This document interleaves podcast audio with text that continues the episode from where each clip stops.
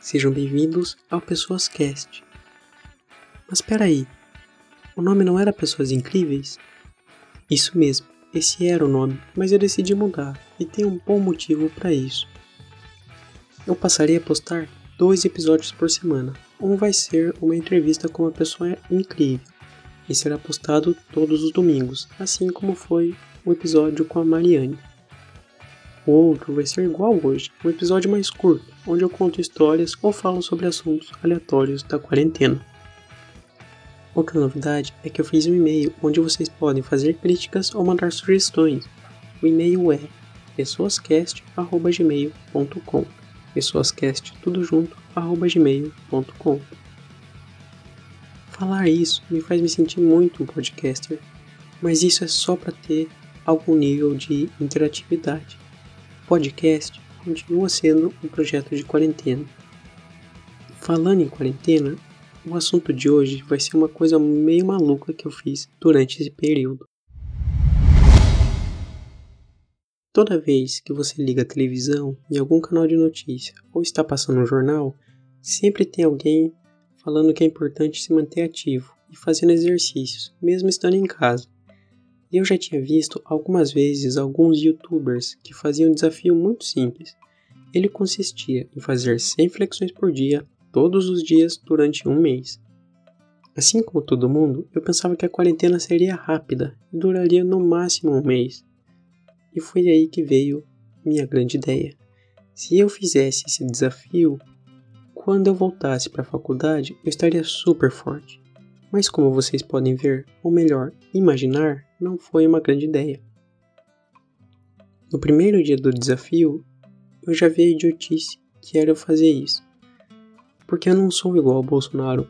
Eu não tenho um passado de atleta. Ok? O meu passado é recente, é bem sedentário, por sinal. Então eu fiz 20 flexões e já não aguentava mais.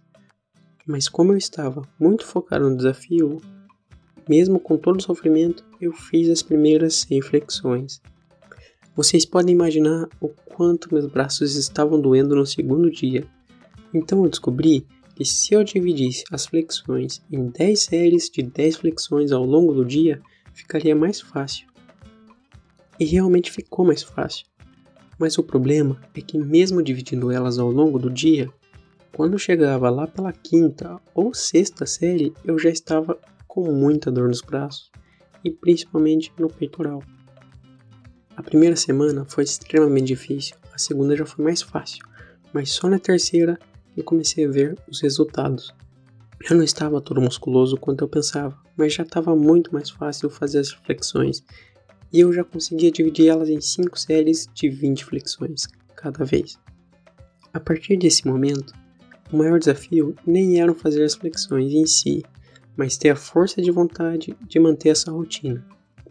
Eu estava quase conseguindo completar o desafio, quando no dia 26 eu acabei machucando o peitoral e eu decidi não continuar e acabar tendo uma lesão pior. Eu não fiquei frustrado, porque eu já estava satisfeito. Eu, obviamente, não fiquei forte como eu queria, mas eu vi que, mesmo sendo difícil, a minha força de vontade me fez quase completar o desafio. E isso pode ser levado para várias situações do dia a dia. Mas Lucas, qual é a moral dessa história? Bom, na verdade não existe uma moral para essa história. E também não recomendo fazer esse desafio, porque existem muitas maneiras mais fáceis de descobrir o poder da força de vontade. O episódio de hoje foi isso. Espero que tenham gostado e qualquer crítica ou ideia podem mandar no e-mail. O próximo episódio será uma entrevista com outra pessoa incrível. Até lá, tchau e se cuidem.